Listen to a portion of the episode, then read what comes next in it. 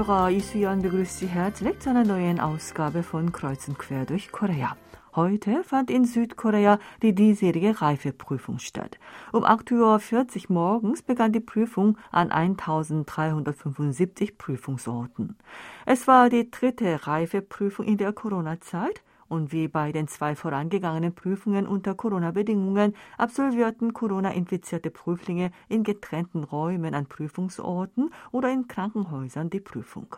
Mehr zur Reifeprüfung erfahren Sie im ersten Beitrag. Im zweiten Teil hören Sie die Donnerstagsrubrik Suchwort aktuell.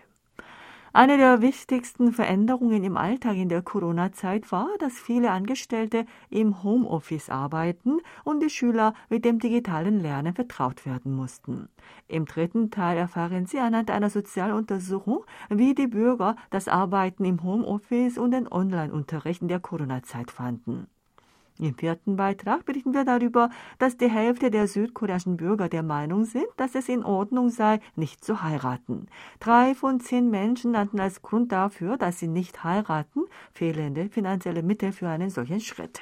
Nun zeigt etwas Musik. Heute haben wir für Sie das Lied Keine Sorge ausgesucht, gesungen von The Gaon Kamja.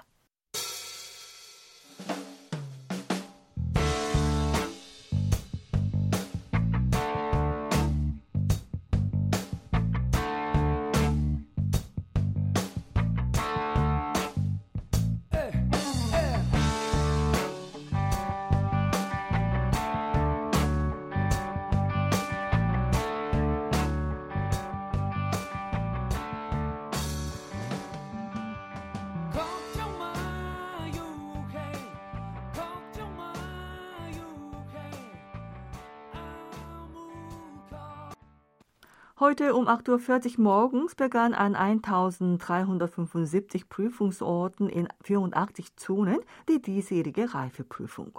508.030 Prüflinge nahmen daran teil. Wie bei den zwei vorangegangenen Prüfungen konnten auch diesmal Covid-19-infizierte Prüflinge in getrennten Räumen an Prüfungsorten oder in Krankenhäusern die Prüfung ablegen. Damit die Prüflinge pünktlich zur Prüfung erscheinen können, wurde der Arbeitsbeginn in öffentlichen Einrichtungen und Unternehmen um eine Stunde auf 10 Uhr verschoben und die öffentlichen Verkehrsmittel fuhren morgens in kürzeren Abständen. Die Prüflinge brauchten einen Personen- und Prüfungsnachweis. Nicht vergessen durften sie außerdem eine Mundschutzmaske, die sie außer beim Mittagessen nicht ablegen durften. Es gab aber auch Dinge, die sie nicht mit sich führen durften, nämlich elektronische Geräte wie Handy, Tablet-PC, Smartuhr, MP3-Player und elektronische Rechner. Wenn man diese dabei hatte, musste man sie vor dem Beginn der Prüfung der aufsichtführenden Person abgeben. Gibt man diese Dinge nicht ab, wird dies als Täuschungsversuch gewertet und das Prüfungsergebnis wird ungültig. Im vergangenen Jahr gab es 65 Personen, die deswegen die Prüfung nicht bestehen konnten, die nur einmal im Jahr stattfindet. Die Regierung hat gestern und heute in 17 Städten und Provinzen die Sicherheitsmaßnahmen überprüft, um eine reibungslose und sichere Durchführung der Prüfung zu ermöglichen und möglichen Unfällen nach der Reifeprüfung vorzubeugen. Für den gesamten Prüfungsprozess vom Transport von Prüfungsbögen und der Bewachung der Prüfungsorte bis zur Verkehrskontrolle und dem Transport der Antwortbögen wurden insgesamt 10.970 Polizisten einschließlich von rund 2.500 Verkehrspolizisten eingesetzt. Auch in rund 70 Aussievierteln im ganzen Land, in denen viele Prüflinge nach der Prüfung erwartet werden, wurden viele Polizisten eingesetzt, um möglichen Unfällen vorzubeugen. Zudem hat die Regierung von heute bis zum 31. Dezember zu einer Sonderperiode für die Sicherheit der Jugendlichen bestimmt. Mit dem Ende der Prüfung heute um 17.45 Uhr konnten die Menschen, die die Aufgaben für die diesjährige Reifeprüfung erstellt haben, nach 39 Tagen das gemeinsame Lager verlassen und nach Hause zurückkehren. Alle Einzelheiten in Bezug auf die Erstellung der Aufgaben der Reifeprüfung sind streng geheim. Daher ist nicht bekannt, an welchem Ort wie viele Menschen für diese Arbeit untergebracht waren. Dieses Jahr mussten sie aber drei Tage länger als gewöhnlich, damit insgesamt 39 Tage an einem unbekannten Ort isoliert werden. Im vergangenen Jahr gab es eine falsche Aufgabe im Fach Biowissenschaften, sodass nach einem Gerichtsverfahren die Antwort von allen Prüflingen für diese Aufgabe als richtig gewertet wurde. Wegen dieses Vorfalls wurde ein zusätzliches Überprüfungssystem bei der Erstellung der Prüfungsaufgaben eingeführt, sodass die Zahl der Tage für den Aufenthalt im gemeinsamen Lager für die Aufgabenersteller um zwei Tage verlängert wurde. Auch für den PCR-Test kam noch ein weiterer Tag hinzu. Die hierfür ausgewählten Personen dürfen während der ganzen Zeit im gemeinsamen Lager keine Telekommunikationsgeräte benutzen. Das Internet dürfen sie lediglich für die Erstellung und Überprüfung der Prüfungsaufgaben unter Aufsicht benutzen. Rund 500 Menschen, die die Prüfungsaufgaben erstellen und überprüfen, werden von rund 200 Menschen, die für Verpflegung, Sicherheit und Verwaltungsarbeit tätig sind, betreut.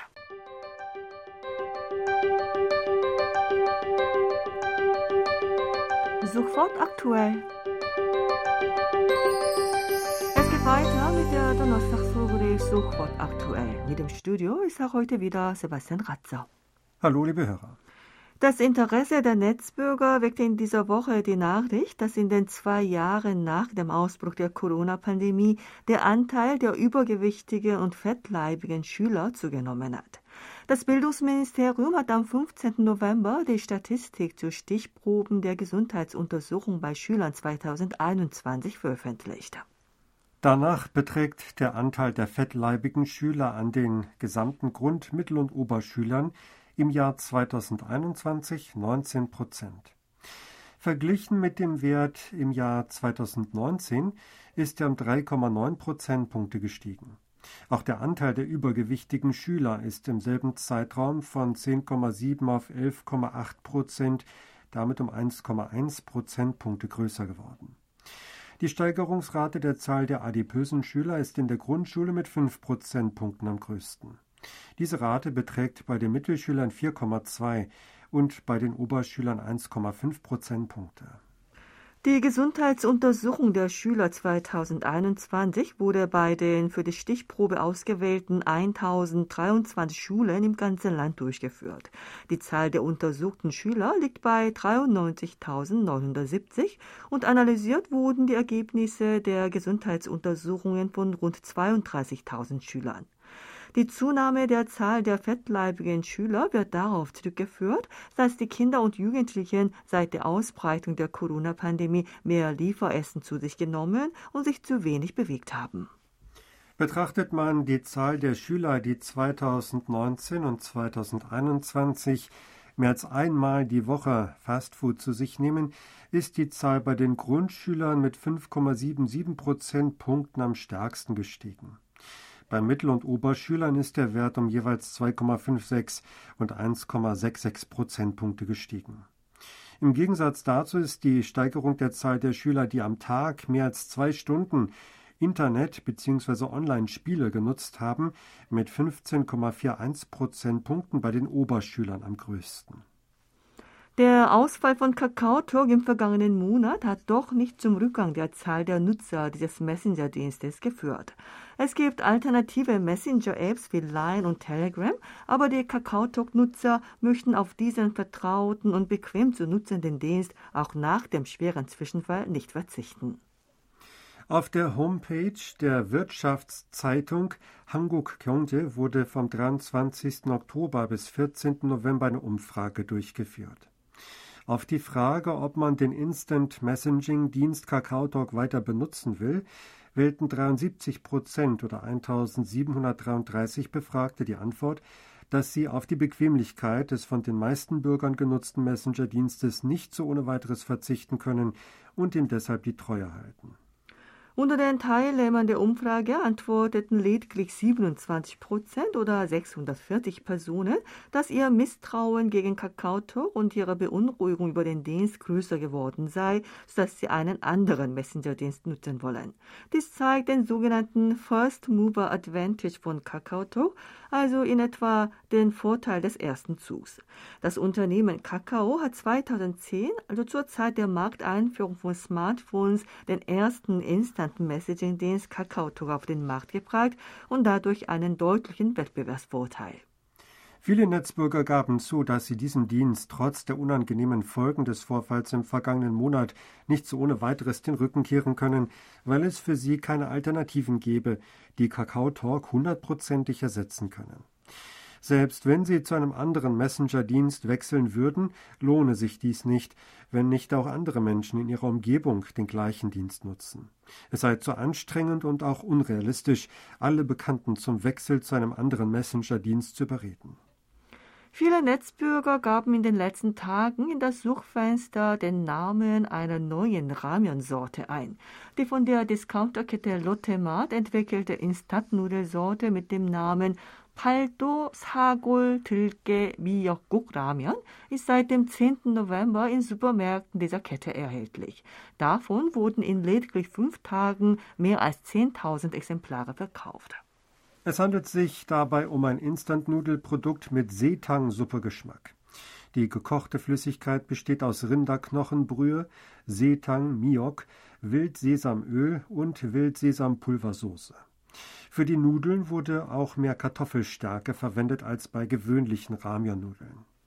Die Kette Lotte Mart richtete bei der Entwicklung dieses Produktes darauf die Aufmerksamkeit, dass im Winter bei den Home Meal Replacement Produkten der Umsatz mit Gerichten in heißer Brühe drastisch steigt. In der Tat stieg vom 17. Oktober an, an dem der Kältealarm ausgerufen wurde, in den drei Wochen danach bei Instantnudelsorten und Fertiggerichten mit heißer Brühe der Umsatz gegenüber dem Vormonat um über 30 Prozent.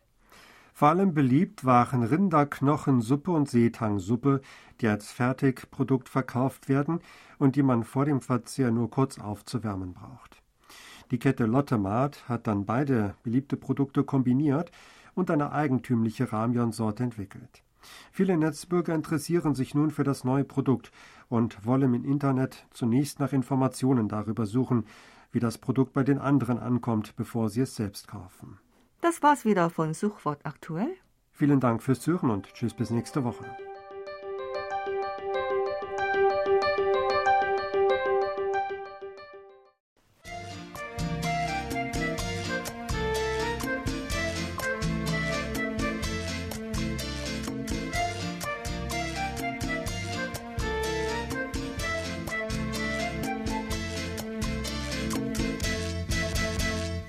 Es gibt viele gesellschaftliche Veränderungen, die die Corona-Pandemie herbeigeführt hat. Für die Angestellten ist wahrscheinlich das Arbeiten im Homeoffice eine der größten Veränderungen. Die Reaktionen darauf sind verschieden. Es gibt Menschen, die die Sache etwas pessimistisch betrachten und an der Nachhaltigkeit des Arbeitssystems zweifeln. Es gibt aber auch viele, die das Arbeiten im Homeoffice angesichts höherer Arbeitseffizienz besser finden. Das Statistikamt hat bei der Sozialuntersuchung auch dieses Thema behandelt. Befragt wurden Berufstätige über 19 Jahre und 18 Prozent von ihnen haben während der Corona-Pandemie Erfahrung mit dem Arbeiten im Homeoffice gehabt. 85,6 Prozent von ihnen haben direkt wegen der Corona-Pandemie im Homeoffice gearbeitet. Ihnen wurden die Fragen gestellt, wie das Arbeiten im Homeoffice und wie die Arbeitseffizienz im Homeoffice war. 64,8 Prozent der Befragten antworteten, dass das Arbeiten zu Hause effizient war. Dieser Anteil war damit viel höher als der Anteil der Menschen mit 35,2 Prozent, die der anderen Meinung sind. Erwähnenswert ist der Vergleich mit der Untersuchung im Vorjahr. Bei der gleichen Untersuchung vor einem Jahr fanden lediglich 56,8 Prozent das Arbeiten im Homeoffice effizient. Damit ist dieser Anteil in einem Jahr um 8 Prozentpunkte nach oben geklettert. Dies wird damit interpretiert, dass es viele Menschen gibt, die anfangs das Arbeiten im Homeoffice etwas fremd fanden, aber sich im Laufe der Zeit daran gewöhnen und es besser im Griff haben konnten, sodass sie denken, dass die Arbeitseffizienz gestiegen ist. Wenn für die Angestellten das Arbeiten im Homeoffice die größte Veränderung in der Corona-Zeit war, war für die Schüler der Online-Unterricht die größte Veränderung. Aber die Reaktionen der Schüler auf den digitalen Unterricht sind etwas anders als bei den Reaktionen auf das Homeoffice. 88,5 Prozent der südkoreanischen Bürger unter 18 Jahre haben wegen der Corona-Pandemie Erfahrung mit dem Online-Unterricht gehabt. Daran machen die Schüler, die antworteten, dass der Online-Unterricht wirkungsvoll war, lediglich einen Anteil von 40,9 Prozent aus. 59,1 Prozent finden, dass es nicht wirkungsvoll war. Die Zahlen haben sich verglichen mit der vergangenen Untersuchung nicht verändert, was zeigt, dass man es auch nicht als eine Frage der Anpassung sehen kann. Warum sind dann die Schüler gegenüber dem Online-Unterricht negativ eingestellt?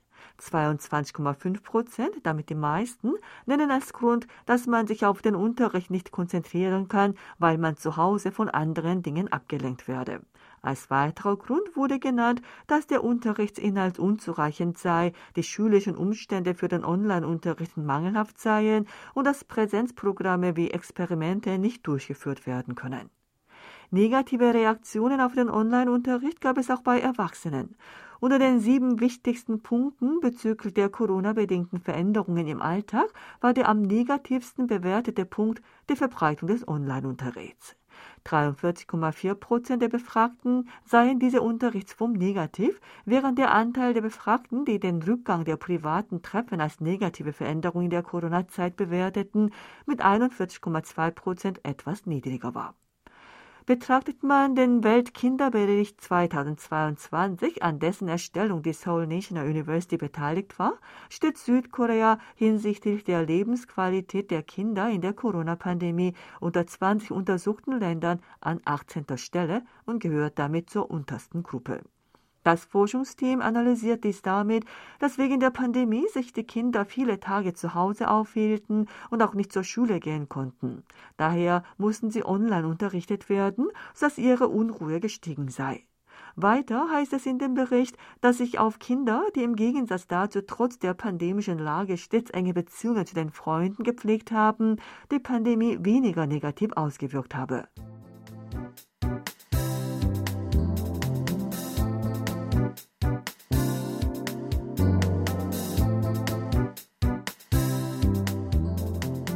Eine Untersuchung hat ergeben, dass die Hälfte der südkoreanischen Bevölkerung denkt, dass es durchaus in Ordnung ist, wenn man nicht heiratet. Drei von zehn Bürgern nennen als den Grund dafür, dass sie nicht heiraten, den Geldmangel. Das Statistikamt hat am 16. November das Ergebnis der Sozialuntersuchung 2022 veröffentlicht. Danach beträgt der Anteil der Menschen, die denken, dass man unbedingt heiraten muss, 50 Prozent und ist gegenüber der Untersuchung vor zwei Jahren um 1,2 Prozentpunkte zurückgegangen. 43,2 Prozent denken, dass beides, also heiraten und auch nicht heiraten, in Ordnung ist. 3,6 Prozent sind der Meinung, dass man nicht heiraten sollte. 46,8 Prozent, damit fast die Hälfte der Bürger denken also, dass es völlig okay ist, auch wenn man nicht heiratet. Bei Männern antworteten 55,8 Prozent, dass man heiraten sollte. Bei Frauen lag dieser Anteil lediglich bei 44,3 Prozent. 36,9 Prozent der ledigen Männer und 22,1 Prozent der ledigen Frauen denken, dass man den Bund fürs Leben schließen muss. Damit ist der Unterschied zwischen den beiden Geschlechtern bei ledigen Menschen noch größer. Nach Altersschichten betrachtet steigt der Anteil der Menschen, die die Heirat für ein Muss halten, mit steigendem Alter. Bei den Teenies beträgt dieser Anteil 29,1 Prozent. Bei den Menschen über 60 Jahre denken 71,6 Prozent, dass man heiraten muss. Als der Grund dafür, dass man nicht geheiratet hat, wurde die fehlende finanzielle Ausstattung für die Heirat mit einem Anteil von 28,7 Prozent am häufigsten erwähnt.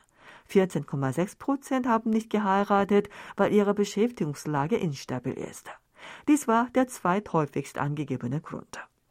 Nach Geschlechtern betrachtet war der zweithäufigste Grund bei Männern mit einem Anteil von 16,6 Prozent die instabile Beschäftigungslage und bei Frauen mit einem Anteil von 15 Prozent die Tatsache, dass sie nicht das Gefühl hätten, unbedingt heiraten zu müssen. Der Anteil der Menschen, die denken, dass Mann und Frau auch ohne Heirat zusammenleben können, beläuft sich auf 65,2 Prozent und ist damit verglichen mit der Umfrage zwei Jahre zuvor um 5,5 Prozentpunkte gestiegen. Dieser Anteil lag 2012 bei 45,9 Prozent und stieg stets, sodass er 2020 59,7 und dieses Jahr 65,2 Prozent betrug. 34,7 Prozent der Befragten denken, dass man auch ohne Trauschein Kinder bekommen kann. Die Zahl der Menschen mit dieser Einstellung zeigt ebenfalls eine steigende Tendenz und ist gegenüber der Untersuchung vor zwei Jahren um vier Prozentpunkte nach oben geklettert. In Bezug auf die allgemeine Familienbeziehung antworteten 64,5 Prozent, dass sie zufrieden sind. Dieser Anteil ist um 5,7 Prozentpunkte höher als vor zwei Jahren. Die Zufriedenheit mit der Beziehung zu den Kindern ist im selben Zeitraum um 2,2 Prozentpunkte gestiegen und ist mit 78,6 Prozent am höchsten. Auch die Zufriedenheit mit der Ehepartnerin bzw. dem Ehepartner, mit den eigenen Eltern sowie den Schwiegereltern ist allgemein größer geworden. Die Vertrautheit mit der Familie scheint größer geworden zu sein, während die Familie in der Corona-Zeit viel mehr Zeit zusammen verbrachte als früher. 64,7 Prozent, damit 2,2 Prozentpunkte mehr als vor zwei Jahren denken, dass Paare die Hausarbeit fair aufteilen müssen. Der Anteil der Menschen, die antworteten, dass die Hausarbeit hauptsächlich von der Frau übernommen werden muss, ist im selben Zeitraum von 34,8 auf 33,3 Prozent leicht zurückgegangen. Jedoch beträgt der Anteil der Männer und Frauen, die antworteten, dass sie auch wirklich die Hausarbeit fair aufteilen, lediglich jeweils 21,3 und 20,5 Prozent. Mit dem Lied Alle Momente von dir, gesungen von Song Shi-kyung, schließen wir die heutige Ausgabe von Kreuzen quer durch Korea. Vielen Dank fürs Zuhören und tschüss bis nächste Woche.